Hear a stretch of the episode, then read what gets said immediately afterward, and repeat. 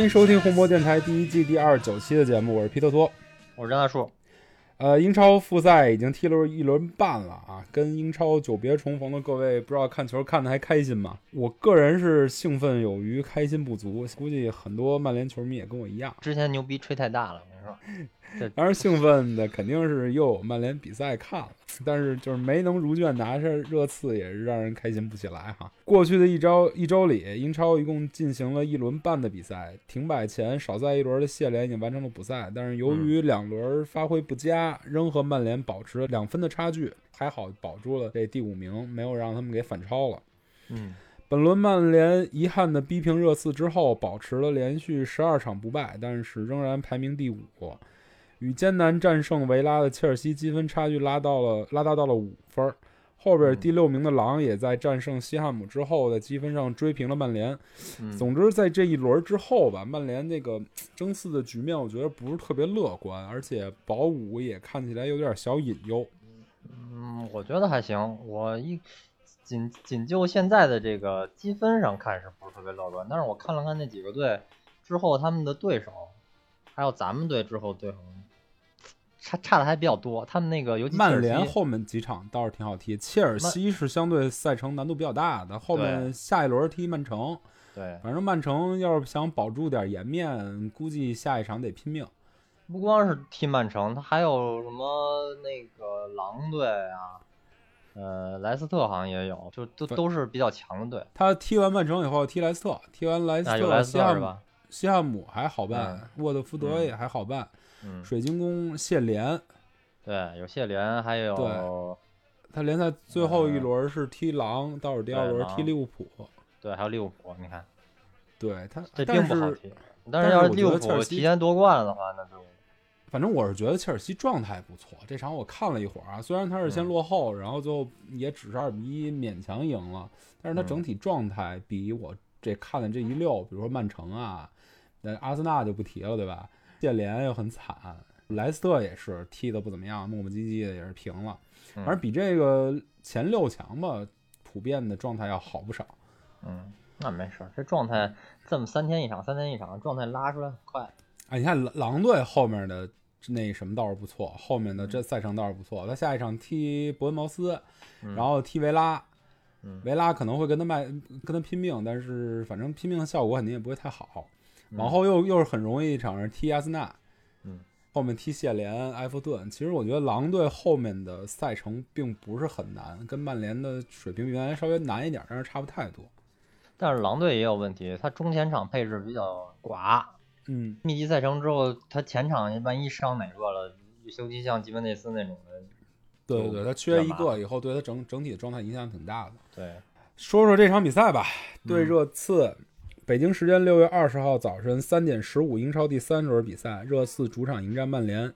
上半场两队门将都有出色表现。第二十一分钟，拉什福德接必费传球，近在咫尺的推射被洛里挡出。第二十六分钟，贝尔温单骑闯关，率先破门。第三十一分钟，孙兴民头球被德赫亚扑出。下半场第五十四分钟，必费远射稍稍打偏。第六十六分钟，马歇尔接肖传中转身爆射，洛里贡献神扑。第八十一分钟，博格巴突破戴尔被推倒，必费主罚点球扳平比分。最后时间，曼联曾再次获得点球，不过这次被 VAR 取消，最终热刺一比一逼平曼联。咱光从数据来看，这是一个一边倒的比赛。曼联无论从控球率啊、传球成功率啊、射射门啊、射正啊、进攻次数啊等等等等吧，就是远远大于对手。嗯但是对手是穆里尼奥的球队，这个咱们熟哈。嗯这穆里尼奥善于把比赛最最后的这个数数据统计变成现在这个样子，但是你看不出来他是真的全场落后啊，还是在在某种程度上占有优势。嗯，说说整体印象，没赢下这场比赛，你觉得是可惜啊，还是能接受啊？大概什么看完比赛什么想法？从场面上来说有点可惜，从整个未来的整个赛程来说，我可以接受。嗯我觉得索尔斯克亚还是就是像上期野猪说的，可能对穆里尼奥这个人什么尿性还是差点了解，不觉得他真的能拉下脸来，在自己的主场摆出这种阵型，就这么我就这么缩着踢，哎瞅成这样。呃没错没错，我我我也觉得非常那什么。他所以这个这，你说这要是疫情停摆之前，我觉得大家都可以预料到，他是一个抱头挨打，看能不能偷你一个这种局势。对，现在疫情结束之后，他又比人提前训练，当然他后来后面又出现一点点小的那种伤病，但是总体来讲，他还算是全勤，对吧？对兵强马壮。对，结果他摆出了这么一个爆头，不能老说人爆头吧，就是一那么保守一个态度的话，我觉得可能索尔斯克亚没有太做好这个准备。对，另外索尔斯克亚在排兵布阵上也也是有问题，我觉得他有点儿就是过于的瞻前顾后，有点儿想顾全大局，就哪方面都照顾到了那种感觉。太追求平衡了。哎，可能他就不会不会想到你既然缩成那样，那我就直接上个强攻阵什么之类的，没有这么想，还是想想追求攻守平衡一点儿。对你像马用马夏尔的使用，包括 DJ 的使用什么之类的，对，首先你首发 DJ 就是一个很大的信号。嗯，对吧？DJ 在没有空间的情况下，他他他他现在目前的以目前的他能力跟特点来讲，嗯他就是一个不是太有用的一个棋子儿。对整个这上半场的比赛表现也证明了这一点，他完全发挥不出来 DJ 的。局限性，DJ 的局限性还是非常大。不是说这球员不好，但是他现在目前这个能力局限性非常大。对，就只能在特定的比赛的特定时段有所发挥，嗯，你不嗯可能是把它作为一个长长期的一个固定的选择。呃，我觉得还得话说回来啊，就我强调过多少次这话，但是我还得说，这两分儿算是丢给疫情了。还想着这事儿呢。我那不行，这这坎儿不过不去啊！本来应该稳拿三分的比赛，隔了三个月，憋了三个月，最后变成一分，那心里难受啊！不是你这么想，你就算赢他了，当时穆里尼奥也下不了课，拿这个欧冠名额就可以。这不是针对穆里尼奥啊，就是说曼联这三分没拿着，挺挺难受的。因为你想啊，这个这三分拿到以后，后面在争四这个情况下，是是比比较有利的。那你这么想啊，那个如果一没有疫情，拉什福德、博格巴还回不来呢，那没准儿到后边儿那比赛赛程一密集又拉胯了，再伤几个什么之类的。那起码这三分儿他手里了。行行，这这话题没这话题再展开没意思。但是我我是说啊，看完这场比赛以后，为什么我觉得从就理智上是可以能接受的？呃，我也在这一礼拜，因为因为足球好不容易回来了嘛，所以嗯也努力的看了很多场比赛。但我嗯看的这这一些比赛里，曼联的状态算是还不错那一波的，嗯啊，不能说是最好，但是还是不错那一波的。嗯因为你看啊，我先看的是呃表妹对阿森纳那场比赛。嗯你看啊，那场比赛是三比零，就阿森纳感觉就被揍花了。但是其实表妹的开局打得不好，嗯就是表妹的状态是在那场比赛里生被阿森纳给喂出来的。嗯，能理解我意思吗？就是说，那个阿森纳一上去加叮铃咣啷先撅了俩人下去，然后换上来大卫鹏鹏就开始帮上送球，嗯等于表妹那个状态，这这三个球真是生生的被大卫鲁伊斯给喂出来了，嗯所以这俩人状态不好。然后后面莱斯特也平了，狼我没看哦，对我看两场谢联的比赛谢，联的，不，我看第二场谢联的比赛，那嗯真是太精彩了。谢联就是零比三输给输给纽卡斯尔，嗯我的妈呀，真是要啥没啥，嗯，真是大开眼界。现在连主力中后卫都没了。对，这柳中佑自己送张黄牌下了嘛。他其实，嗯在主力中后卫送送人头之前，他踢的也特别次。嗯，就被那个乔尔灵顿就就给爆了。对，等于说前几强也就切尔西算是还不错，但是他跟维拉打的也是腻腻歪歪，也是没能找到打透对方的方法，还反而还先丢一嗯球。嗯所以说，我就说在这整个这一些几强的比赛里，曼联还算可以的，他花了小半场时间进入状态，嗯对吧？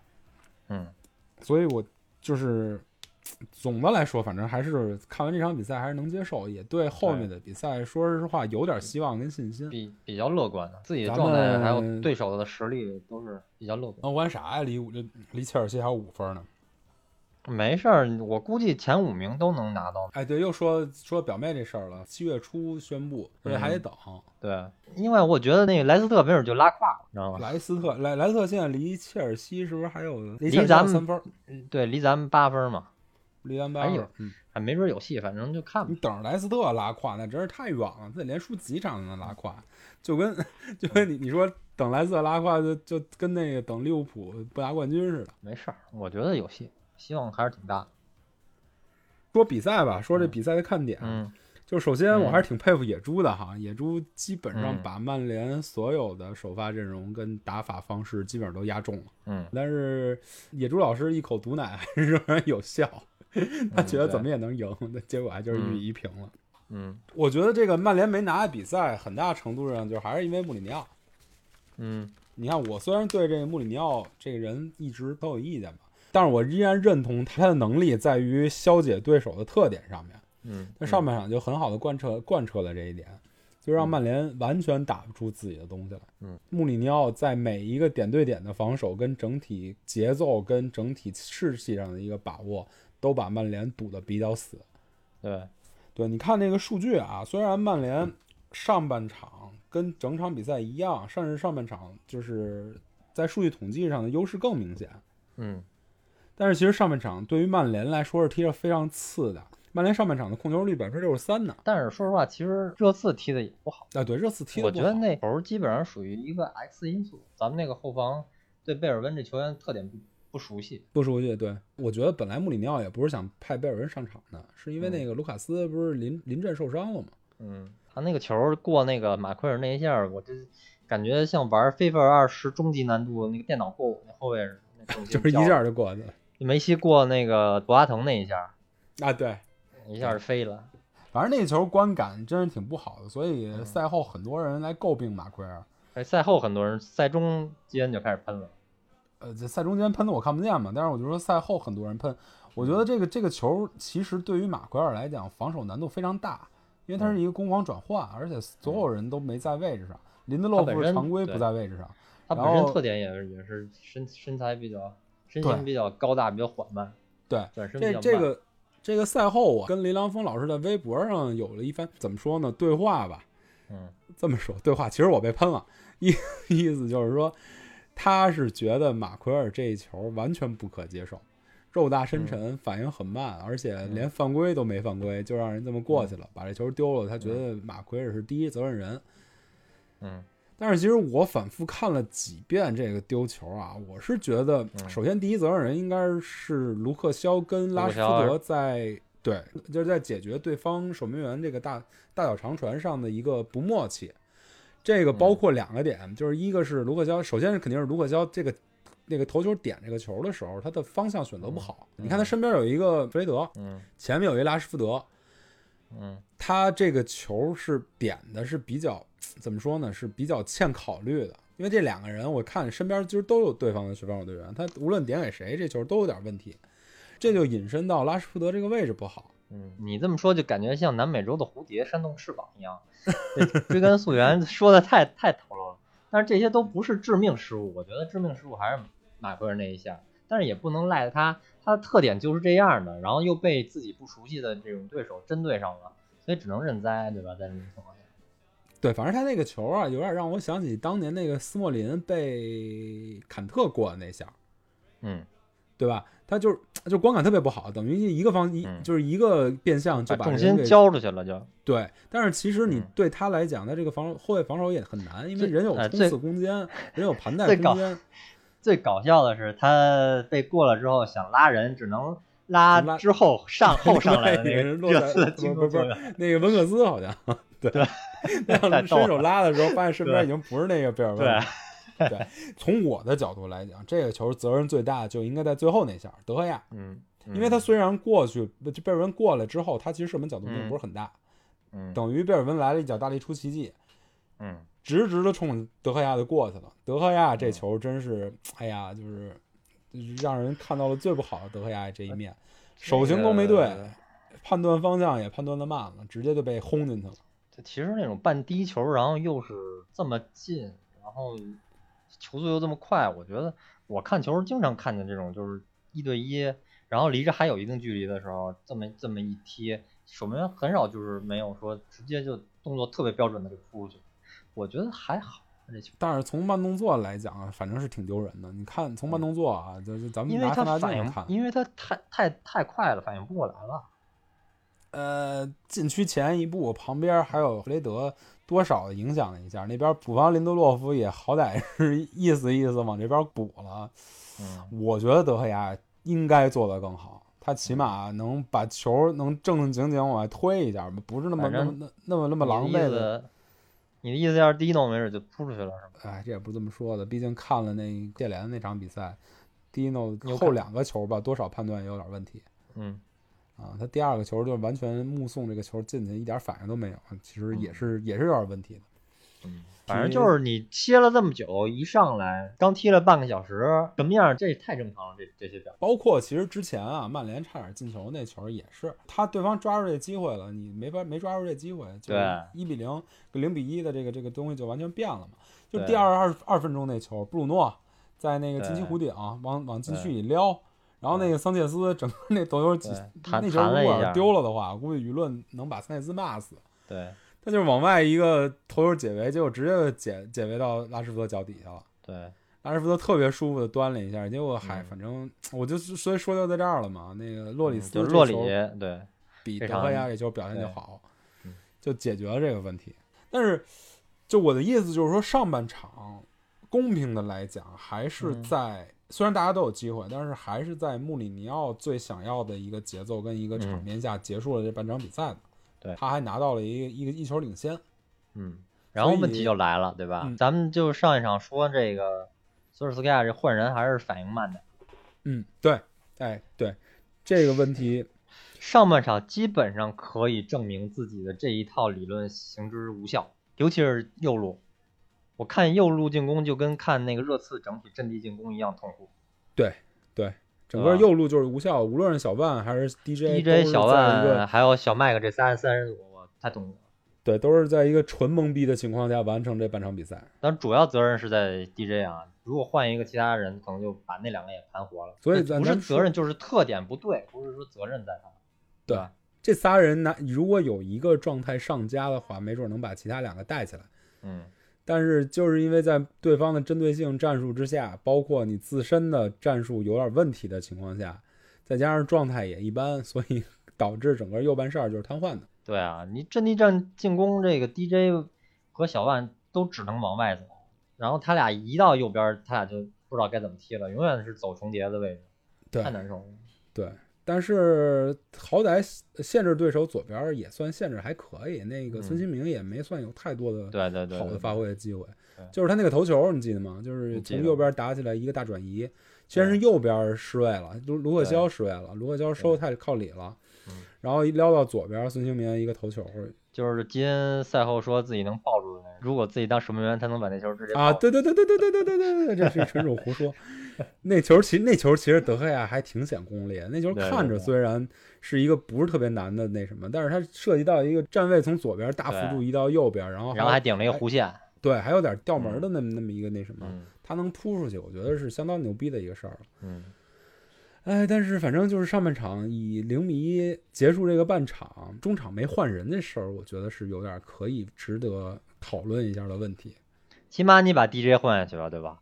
对，你都知道上半场无效，然后对方又进一个球，然后你又是穆里尼奥，下半场肯定更加坚定不移的坚守自己在老窝里蹲着这么一个战术，对不对？你上 DJ 还有什么用，对对吧？而且你又有五个换人名额，对，关键是五个换人名额，现在试错三个了，试错的次数这么多，对对不对？我换人一个不好使，我再换一个嘛，对吧？对，这就说到整个有效比赛时间的问题了。我不知道你嗯看后来看录像有没有这个感觉啊？我当嗯时在看这个直播的时候，感受特别强烈。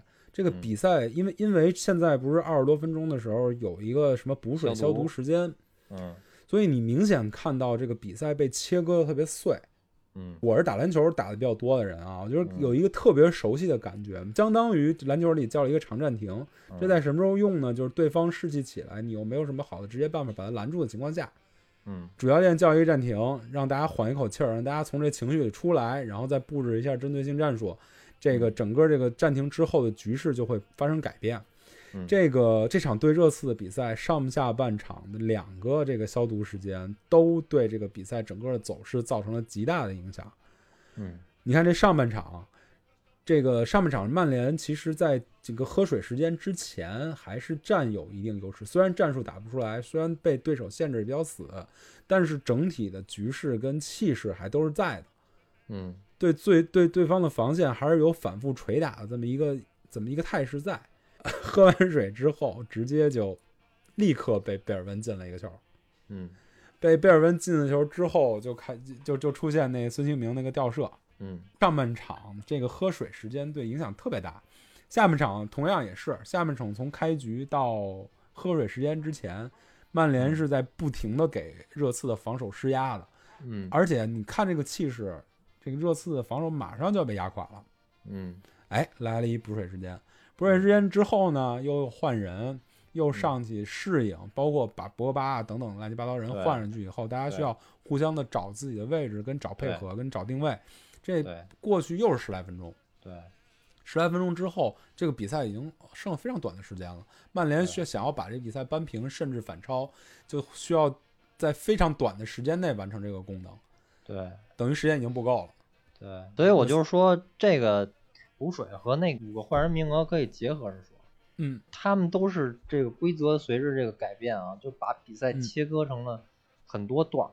对呃，甭甭管是时间段儿也好，还是整个比赛这个攻防的这个你来我往的这个势，嗯这个这个阵势也好，就感觉就嗯有很多次的改变这种情况。对对对对对，但好在现在是第一场，我觉得就给教练上了一课，赶快嗯去分析这种补水时间，包括五个人换人和三个人换人之后，对比赛整个势走势改变的这种状况会会产生什么影响？你对今这场看就是你换五个人，整个这个你来我往的这个压制他的这个状况，就就感觉交替了很多次，那感觉感官上跟之前的那个三个人换人名额明显不太一样了，对对对对对对吧？我觉得在热刺身上还不是特别明显，因为嗯其实以穆里尼奥这个这个爆头挨打的这个阵势来看，嗯他无论是换三个还是五个，就区别在于他对这场上挨打那些人的体力是稍微多两个补充名额。对他对自己其实他还没用完，他其实就用了俩。他把那个热德松和那洛塞尔索换上来，换一下拉梅拉和费尔温，对，贝尔基本上整个阵型就没变，没变，对，就是换了俩人来来来补位置。他的那个战术构想没有任何的变化，对，不像索尔斯克亚这四个人两分两波换上去，变了好多，没错，没错，没错，变了两次可以说是，对吧？对对。嗯但是我是觉得啊，就是五个换人名额会对场上这个局势以及打法风格产生影响，这一点咱们事先预见预料到了。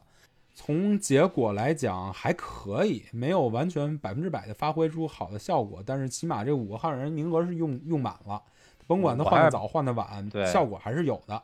对我还是比较满意的，对但是其实就是这这五个人换上来之后的效果啊，不是说换人的时间啊，就是换对上来对对对对对之后的效果。对对，各个上去都有用。五或者说这五个换人名额对于曼联这种踢球现在兵强马壮、踢球比较多的，明显是特别的有利比。较好。你要是像那种你说莱斯特那种，或者那个呃谢联那种的人少的那种，就一波阵容 操到死的那种，包括这场热刺来讲，他只换了俩人，其实大家在最后那一段时间也基本上都崩了。对你看场上曼联球员的跑动状态跟配合状态，明显是比热刺在最后是好很多的。对。但是我是想啊，这个点咱们预料到了，甭管他嗯他他他有没有最终的改变战局，但起码嗯是利用到了这五个换人名额，换完以后也形成了一定的优势。但是咱嗯们没有预料到的，真的是这个喝水消毒时间。嗯嗯嗯，我觉得可能教练组在在往后的比赛之中，肯定会好好的琢磨一下这个问题。对，以后就不需要预料了，现在已经上一课，对吧？啊，对对对，这真是好好的上一课，上下半场各上了一课。我觉得可能穆里尼奥是预料到了，还是他命就是这么嗯。好，我不知道。嗯。说说重点球员的印象吧，咱们先不提这个六幺八组合啊。嗯。啊，首先看体型，我觉得场上这个停赛前、停赛后影响最大的是莫斯嗯啊。我开始那看这这大爷是吧大胖子是谁啊？嗯看着莫斯跑都感觉跑不动。嗯，像屠户。嗯对对对对对，嗯呃，咱们分表现好的跟表现不好的这么说吧。表现不好的，你先说，表现不好的选个三个。选三个是吗？嗯呃，DJ，呃，马夏尔，啊，呃，林德洛夫，林德洛夫，嗯，我是觉得林德洛夫停赛前跟停赛后区别不大，就常规是那样。我让我选仨了，我先我我先选德赫亚，嗯。嗯，德赫亚这个就是直接漏一球，没什么可说的。这个呃，各大媒体也把这球当做了一个直接失误嘛，所以嗯。他现在失误榜还是领先的，跟嗯。什么莱诺呀，还有皮克福德之类的并列，嗯。还是整个英超第一名。嗯在这种比赛让穆里尼奥的球队领先，对对于整个球队来讲都比较煎熬。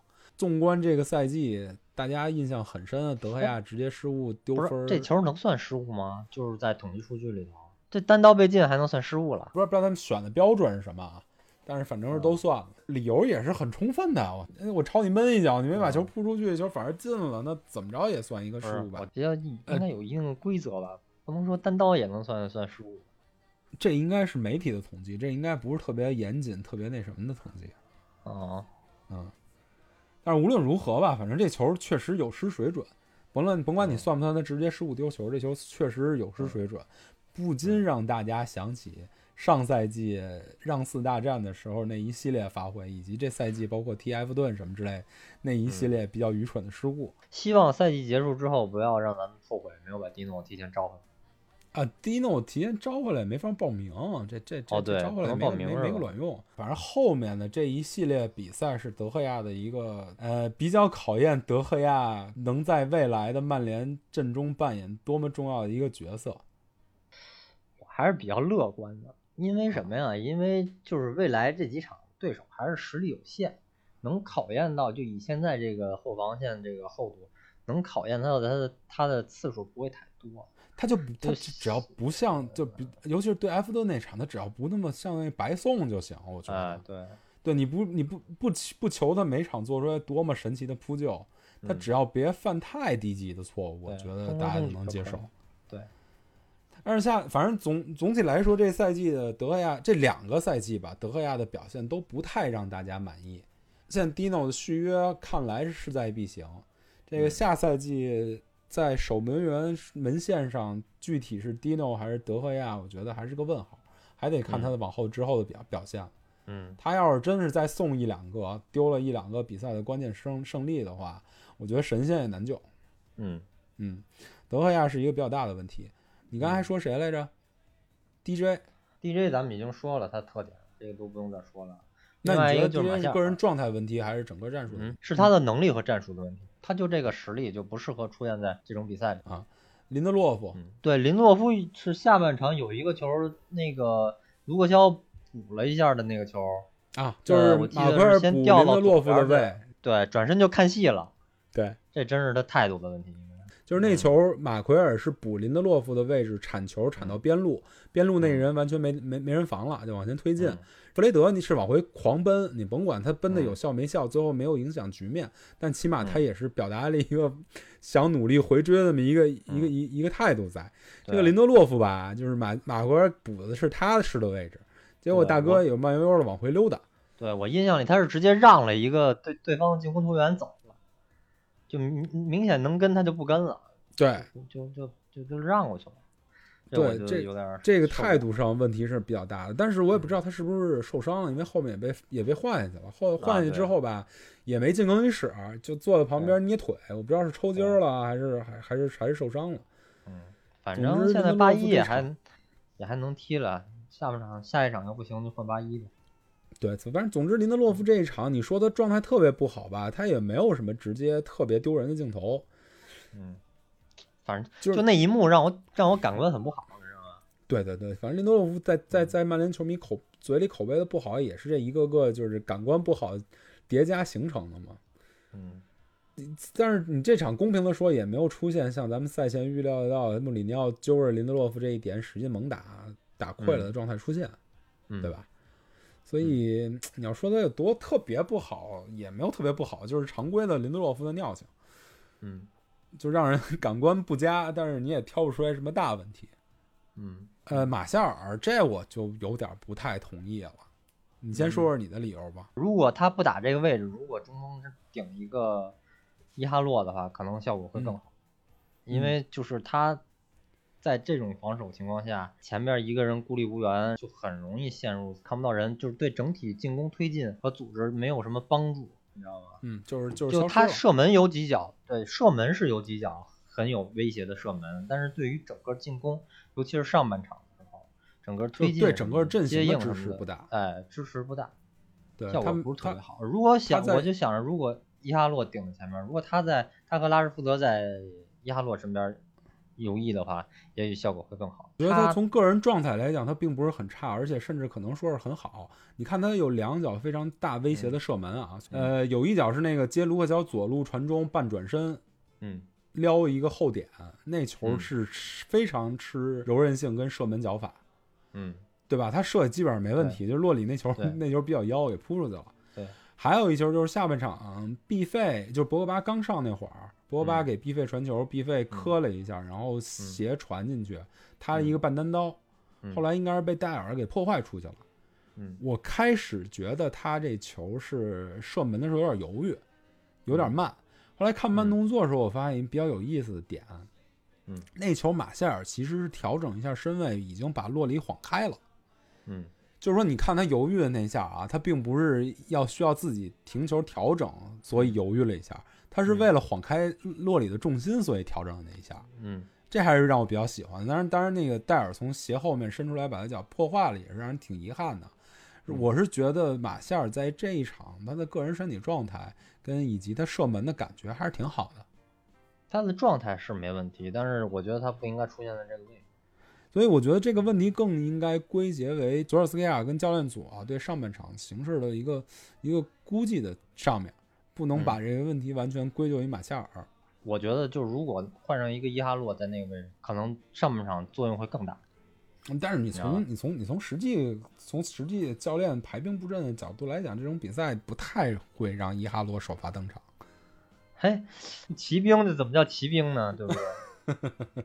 但是伊哈洛的状态还可以啊，下半场对啊下半场临结束的时候有一场有有一脚策应那个青木，造成青木一脚射门的那一下，对呀、我觉得兵无常势，水无常形。如果你排兵布阵，你球迷全都能知道我这场永远是用他，那还那还能怎么能赢对方啊？对不对？嗯，所以所以你说的这几个人基本上都是被战术给耽误了，并不是自己个人状态不好。朱林德洛夫是吗？除了林德洛夫，林德洛夫也是也并不是个人能力不行？对对，以他自己平常的标准来讲，他也没发挥多不好。嗯，我说的这几个人，我是觉得他的个人状态有问题。就德赫亚刚才咱说完了啊，还有嗯弗雷德。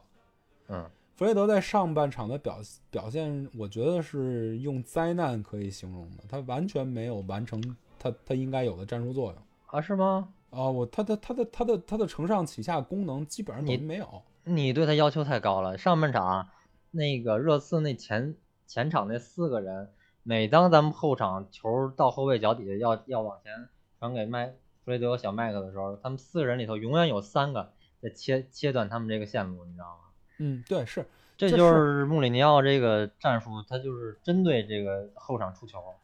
但是弗雷德，以上半赛季状态好的弗雷德的表现来讲，他能够带球从从从后面的那一条线突到前面这条线，把那三个人都给切切过去是吗？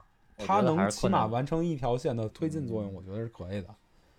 他在这一场的上半场就是比较温吞，起码这么可以这么说。我用无声来表 表示我的 表示我不同意是吧对矛矛盾的看法。对，那那咱咱俩这么说吧，你觉得小麦克跟弗雷德在上半场谁表现更好一点，跟谁更次一点？这俩人都是中规中矩，没有没有特别好，也没有特别次。嗯，我但是我小小麦克起码在在上半场临结束的那一阵儿，他的防守强度还是比较比较好的。对，我就觉得这俩人就是都发挥出自己实力来了。我还是觉得就是归根结底还是索尔斯克亚这个战术还是被穆里尼奥稍微针对了一下。那你觉得小万呢？那没问没问题啊，我觉得他没问题。那有什么有什么个人表现不对的吗？我防守上起码没嗯没有让孙兴民给给晃晃失位吧？不，但是但是他，你看他下，你看他下脚下脚破坏球完全不在那什么嗯上，就完全没有他之前那一脚能把能把球解决的这这这个表现在。他嗯，身体状态跟这个这个精神状态，我觉得完全不在点儿上。可能因为对的对的是个世界级球员，不是特别那什么。世界级球员球员孙兴民是吗孙兴民现在当然是世界级球员了。？OK 嗯啊，以全场为标准，表现最不好，其实应该是哈利凯恩。哈利凯恩就苦，就是一个字儿苦，就是尤其在穆里尼奥用他的时候，就是当苦力用，嗯，就是游戏里的那个 MMORPG 里的 MT，你知道吗？小队里的 MT 肉盾，完全就是吸引集火用的，一点输出不给。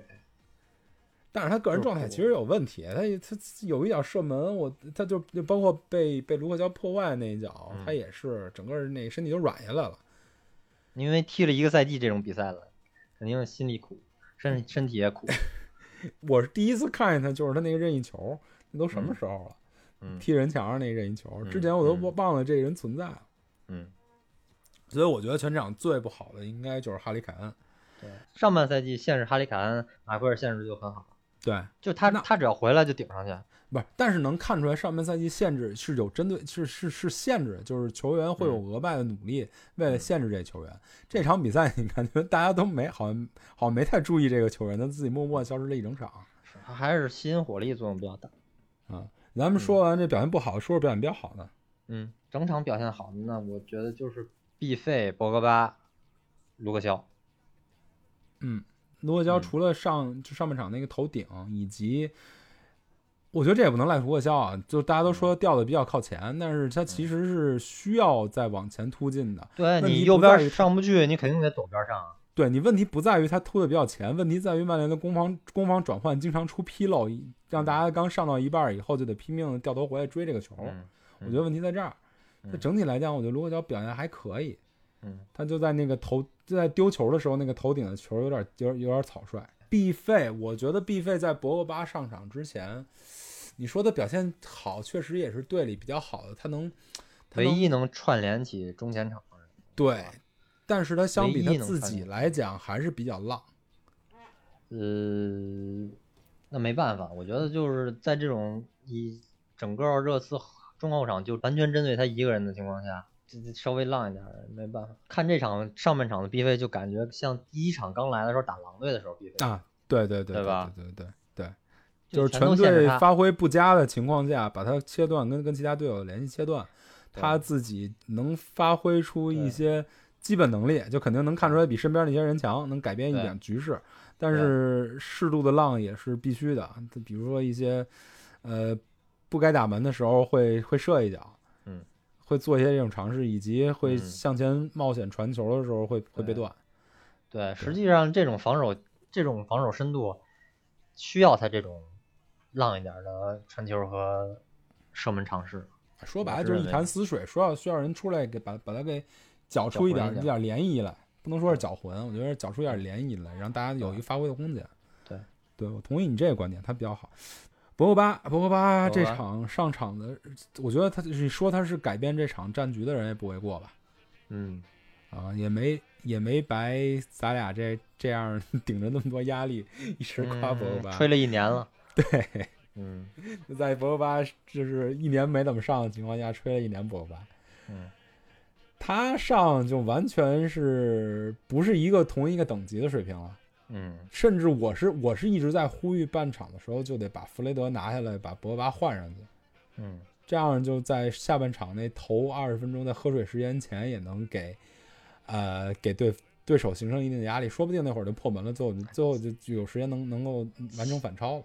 其实我是想着把 DJ 拿去把博格巴换上，然后让布鲁诺往右边撤往。右边撤，对，然后然后再往内切。然后布鲁诺和那个马夏尔都能往右边扯，包括你看那个上半场，呃，到三十分钟左右，发现 DJ 不行了的时候，我不知道是索尔斯克亚说的，还是拉什福德自己，应该是教练组给的指示，拉什福德也开始往右边扯，嗯，就是增加在右路增加人数，对通过增加人数来创造空间。对反正就是 DJ 只要不在右边，这个这那前面那几个人，他们个人的能力也强，战术素养也高，就是多换位也无所谓，嗯不一定非要固定在谁固定在右边。尤其像易费又是能踢右边的这种人，所以灵踢灵活一点没什么问题。其实博格巴在在博格巴上场的情况下，毕费的位置就完全不用固定在某一个区域了，他就是可嗯以给他点自由空间，满场乱跑了，对他就可以打无完全打无球了。对，对，两个人的球商又又你看出来是如此的匹配，嗯这俩人一在场上的时候，就已经创造出来几个比较好的机会了。嗯就包括还有一球，你看，就是博格巴那脚那脚神长传传给拉什福德，嗯你记得吗？那球记得毕费其实摘出来是失误了，碰巧弹到博格巴脚底，那球是往回勾的，所以博格巴第一脚没停好，对，紧接着一脚就撩到左路拉什福德大空当上了，都看傻了。当时嗯这真是一世界级的表现，咱好久都没看见这种这这种传球了。对，都这说到这儿了，我还觉得那个拉什福德那个球其实挺有失水准的。嗯，他那个挺挺大了，呃，不能说停大了，我觉得他他他是太对自己的速度跟那什么太有信心了，他就不能往嗯。斜着往射门的角度停啊。你想，我忘了是哪个后卫追他了，高速往回追，奥利耶他哪怕对奥里耶高速往回追，他哪怕往回就稍微慢一下，顿一下，拿球原地拿一下这个球，嗯。奥里耶就整个就冒出去了，嗯右脚就是一个一个完完美美的打门机会。嗯，结果那大哥正好顺到奥里耶回追的路线上，就嗯把这球就给化解了。我觉得还是挺可惜的。所以我就觉得拉什福德在这一场，他身体状态是没什么大问题，嗯但是他这个思维还是没调整过来，嗯又让人有点想起来之前那个大家老诟病他球商低那个拉什福德。对嗯，所以这场比赛吧，总之可以这么说，就是上半场踢得不好，被对手限制的比较死；下半场嗯在调整之后，以及在消耗了对手的体能跟自信之后，基本上是主宰了下半场的比赛。嗯然后靠努力获得了这个点球，啊、嗯最后又遗憾没有完成反超，最后拿了一分。我觉得嗯这个一分可能对两边来讲都是比较遗憾，但是勉强能够接受那么一个一个场面。我觉得曼对曼联是非常好。这个如果就顺顺利利拿三分了，可能上的课没有这么多。现在你看这么一个平局，发现了这么多问题要解决，嗯，对吧？而且接下来的对手又没有现在这个热刺这么强，对所以还是抱有很大希望。但是从数据数据上看啊，我还是能比较能够理解索尔斯克亚为什么觉得上半场热刺可能会攻出来，并不是就是像像第一回合一样稍微嗯打得比较开放一点，不像这次那么那么那么抱头鼠窜。你想啊，曼联这场比赛零一比一平局之后，他仍然延续着自己十二场不败的那么一个记录，嗯但是这个 热刺可就不一样，热刺这场比赛没赢下来，他各项赛事已经就是七场比赛没拿过胜利了，嗯三平四负。嗯而且穆里尼奥在过去六次面对前东家球队一个胜利都没拿到，两平四负。本赛季面对切尔西和曼联四场英超比赛，哥们儿一共才拿了一分，一平三负。嗯所以我能想象 索尔斯克亚可能在赛前布阵对对手判断的时候，可能会觉得这场穆里尼奥不甘心拿到一分。嗯，那也有反应慢，中场也有反应慢的，对对吧？对，呃，哎，但是话又说回来，你觉得博格巴应该首发吗？他上场的效果很明显，对吧？嗯咱们都认为他他起码中场的时候就应该被换上来，没有。嗯，但是你觉得他应该首发吗？我我觉得问题不在博格巴，而是在 DJ 和马夏尔那块儿。那所以你觉得他不应该首发？对，可以不首发，啊因为他的这个整个竞技状态、身体状态都未知。啊，对真正打比赛的时候，对，然后包括就是如果穆里尼奥真像咱们预料的那样，他能攻出来，一定程度攻出来的话，这个中场很容易被打穿。嗯，对，被打穿之后，这个下半场连调整的空间都没有，嗯。对吧？嗯。所以我觉得他不首发也是一个比较合理的选择。嗯。嗯，哎值得一提的还有那个毕飞那点球，嗯。你没觉得特别有意思吗？没跳，对，嗯。还挺你这那从那个回放的细节来看，有一特别逗的点，嗯。呃，热德松嗯在毕费罚点球之前，他在弧顶嗯站着等的时候，他嗯自己冲守门员比划了一个小跳步的动作。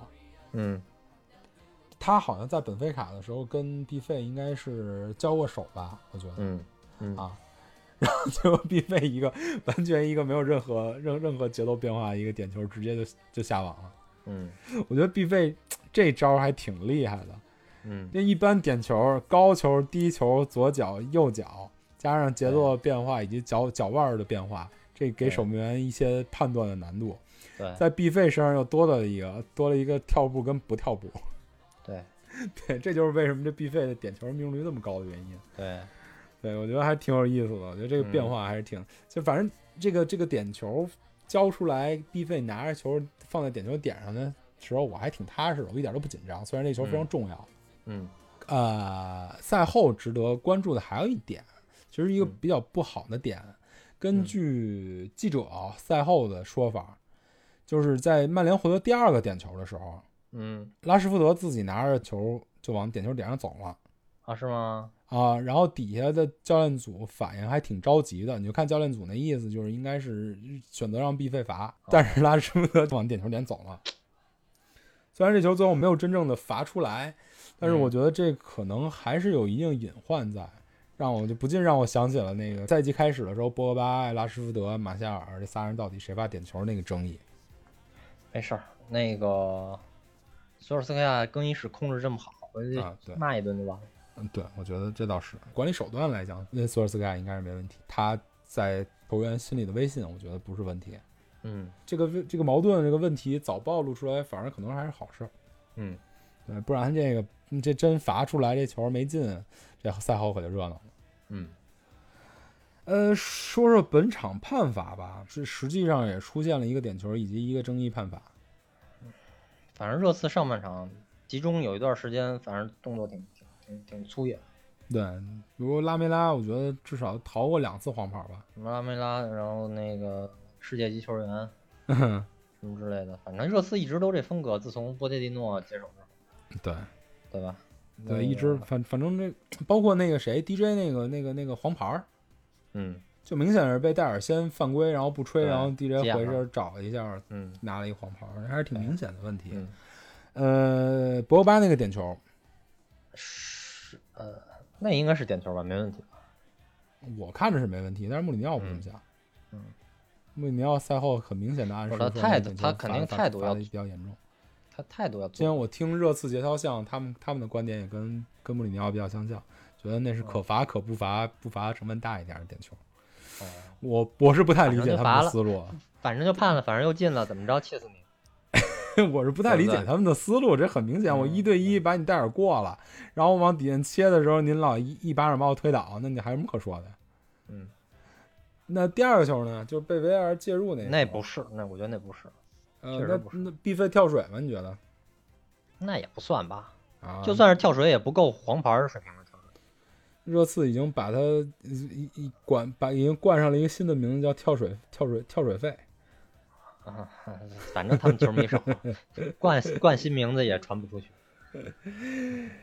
哎，就我就我当时是比较意外的，因为莫斯判罚之后，我是觉得那肯定不是一点球了，可能就嗯存在误判的成分在。但是我没想到 VAR 突然出来了。嗯，我怎么记得新闻说是这个这个重赛之呃复赛之后没有 VAR 了，对，我记得是好像是有这个说，对吧？然后包括上半场，我记得有一好像还是国际足联还是欧足联给的那个，对对，当时一条，是不是那条消息是不属实的假新闻呢？还是后面大家没采纳，我也不知道为什么。嗯，啊，反正 VR 一出来，我觉得那球肯定没有，但是 VR 出来这件事儿已经真是吓了我一跳。啊说实话，那条新闻当时出来我就觉得很神奇。复赛跟那个 VR 有什么关系？为什么就茬就把它给取消了？它的逻辑是 VR 就是大家一一堆人坐在一个小屋里，面对面，这个这个这个比较紧，所以会产生一定危险。它的逻辑是这样我个。靠！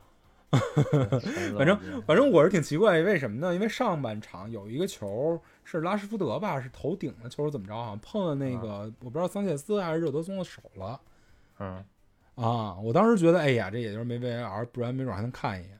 嗯说不定能给一点球。所以当时的我的想法是我默认想法是这场比赛没有 VAR 这件事儿，可能他们 最后 VAR 就出来了。对，可能他们换了一个大的屋，然后电视摆的开了一点。总结一下吧，我呃确实是比较可惜，抢四的关键战里三分变了一分了，嗯然后跟切尔西的状差距又拉大了。反嗯正所以我现在是比较指望着表妹那七月份那个判决出来。嗯嗯但是整体看来，球员的身体状态跟信心都还不错，包括教练组的整个的的的的的信心跟状态也都还挺好的。对。然后这个六幺八的组合也给大家带来了无限的畅想跟希望。对。这个六幺八组合这一长段时间，这这这十来分钟、二十分钟，给大家的留下的印象真是非常深刻。嗯嗯，大家反我不知道别人，反正我是迫不及待在下一场对谢联的比赛里看到这六幺八组合啊，不用想啊，下一。场对谢联那主力门将、主力中后卫都不在，嗯，这会儿不上不上最强阵怼他，还还还怎还能怎么着？对，所以有点迫不及待要看比赛的意思。嗯嗯啊那个下一场比赛，就如你所说的，反正我觉得还是比较好踢的。一是谢联刚受到了一个重大的打击，三比零嗯输给了这个这个这一赛季半死不活纽卡斯尔。嗯呃，然后他的主力门将就是第一场比赛他能零比零逼平维拉，基本上就是靠他那靠靠 Dino 神神上突下挡。第二场比赛丢那仨球，虽然 Dino 有点责任嘛，但是反正谢联这整个赛季吃 Dino 这个这个这个点吃是比较厉害的，嗯下一场没有了。对，包括他那个主力中卫上一场主动申领红牌，也、嗯下一场也没得踢了，士气又低迷，嗯，下一场不赢说说不过去，两黄变一红是停一场，停一场，停一场。嗯，反正肯定停是吧？嗯，下一场比赛时间是六月二十五号的凌晨一点，主场打谢联，咱又能看到久违的老特拉福德了。嗯，啊，然后说不定咱们的照片儿没准哎还能在旁边望那球迷墙上，对，所以这场比赛的目标肯定是三分儿，看点肯定是六幺八应该能够一块儿首发。嗯接下来的赛程也比较密集。二十五号踢完这场比赛以后，二十八号要客场踢诺维奇足足总杯的比赛，然后这接下来场不行就放了吧。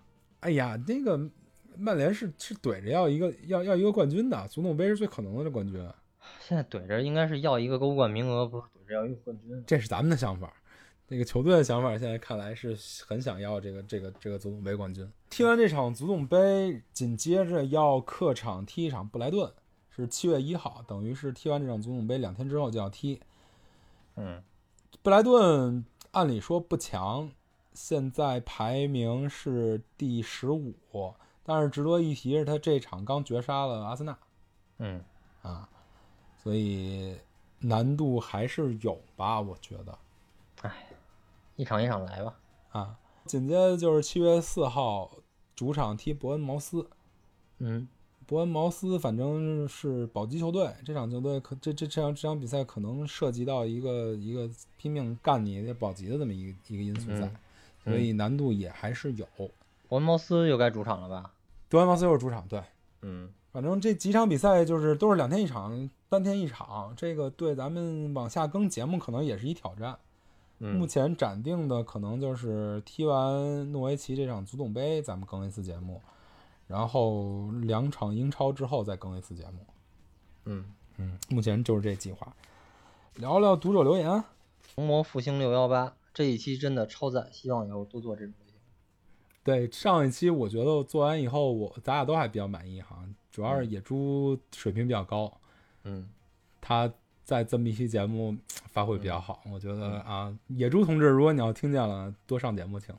嗯，还是红魔复兴六幺八，我看了一条，野猪完全猜中了首发，只是没想到老穆主场都好意思这么踢。哈哈，对，跟咱们对，这也是咱们刚提到的，真是没想到他主场都敢这么踢。我觉得还有没想到一点，赛后刚才说了啊，他觉得那俩点球都是吃了大亏，受了大委屈。最逗的是，他说了一句话，就是羡慕曼联替补席。真的是，我觉得现在以现在的这个曼联这个阵容来看，真的可以说是兵强马壮，可以做到的这个阵型，那可以可以换的阵型，真是有很多很多套。但是你觉得你不觉得穆里尼奥说羡慕曼联替补席还挺逗的吗？在不久的可属能一于打自己年之前，属于打自己脸是吧？对他对热他面对热刺的还说，你看啊热刺有什么卡里凯恩，有阿里，嗯。有孙兴民，强成那样了，曼联的阵容嗯。完全没法匹配。紧接着他变成热刺球热刺主教练以后，他就开始说，你看曼联的替补席多牛逼，嗯。让我不禁想到当年跟那个呃跟那个表妹踢的时候，说你嗯。看曼城是什么阵容，那替补席这阵容凑一套都能都能拿英超第二。嗯。反正 对都没想到他能这么好意思，他是一个嗯挺好意思的人，能拉得下脸，就能成就比较大的伟业。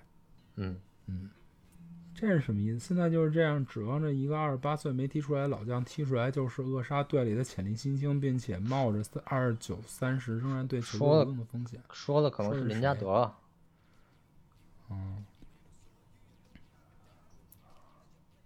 其实说实话啊，林加德现在如果在五个换人名额的情况下，包括现在有了伊哈洛之后，林加德就是抛开自己状态的问题，嗯以他的个人风格来说，真的是可以用的，你知道吗？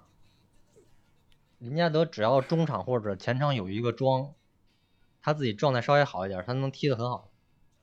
这是我个人的不是，但你那那那那你不你在什么情况下用呢？你看后面都对的基本上都是弱队，弱队的嗯第一反应应该是是是先扎好篱笆，不给你空间。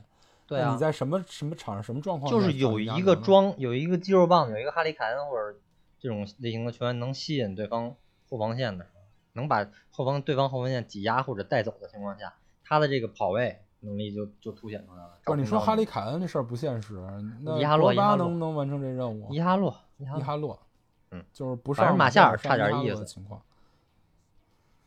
你包括马夏尔跟伊哈洛也可以打双前锋啊，对不对？然后那个那他是负责打左边，然后右边再上一个四四二什么上一林加德，不是，不是，你不要这么固定式的固化的思维，就是随随场随调。五个换人名额呢，我什么时候一变就变出另外一套新的了？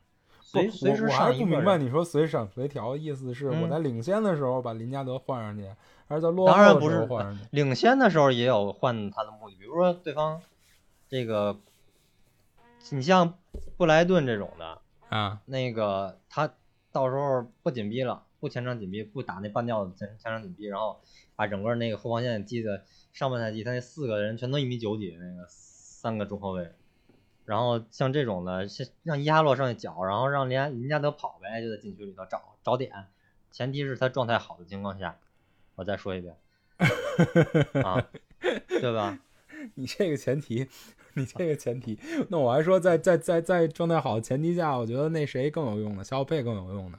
肖佩在热身赛的时候进俩比较精彩的进球，他跟他如果跟博格巴跟毕费三个人如果能轮转的好的话，他踢个边路什么的，能轮转的好的话，说不定能发挥特别好的功效。整个前说实话场打一个乱跑流，多漂亮！说实话，我觉得就是论个人特点来讲啊，小小佩并没有林加德这么鲜明。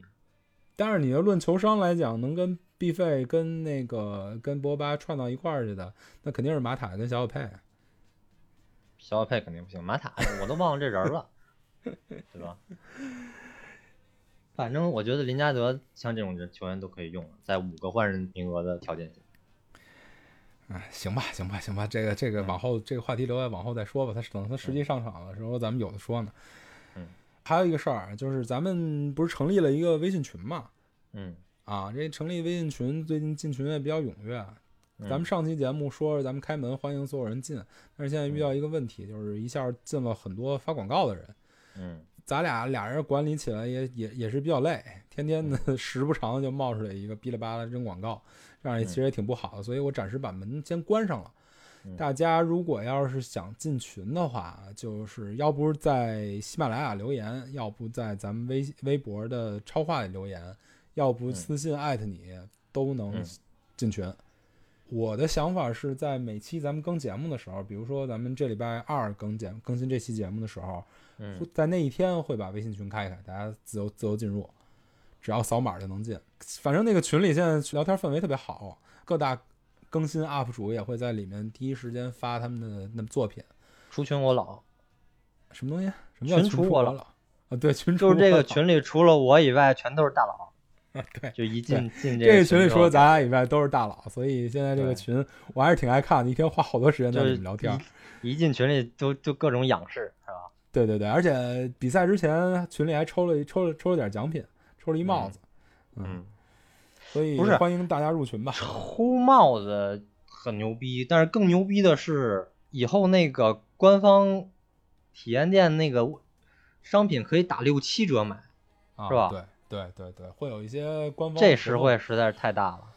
嗯，对，六折七折买那个正版商品，所以欢迎大家用各种办法入群，实在不行，反正就是能，我觉得微微博啊、微信啊、喜马拉雅都能找咱俩，嗯。随随便私个信都能都能进群。那嗯就这样吧，反正这个赛季完的第一场比赛，咱俩也需要热身。录节目的时候也觉得特别卡，嗯，还行对吧，还行，嗯，希望下一场比赛曼联能够大胜，然后咱们也能赶紧找回状态，给大家嗯更新更好的节目。嗯，行，谢谢大家嗯。收听，这期就到这儿，谢谢大家，拜拜。拜拜。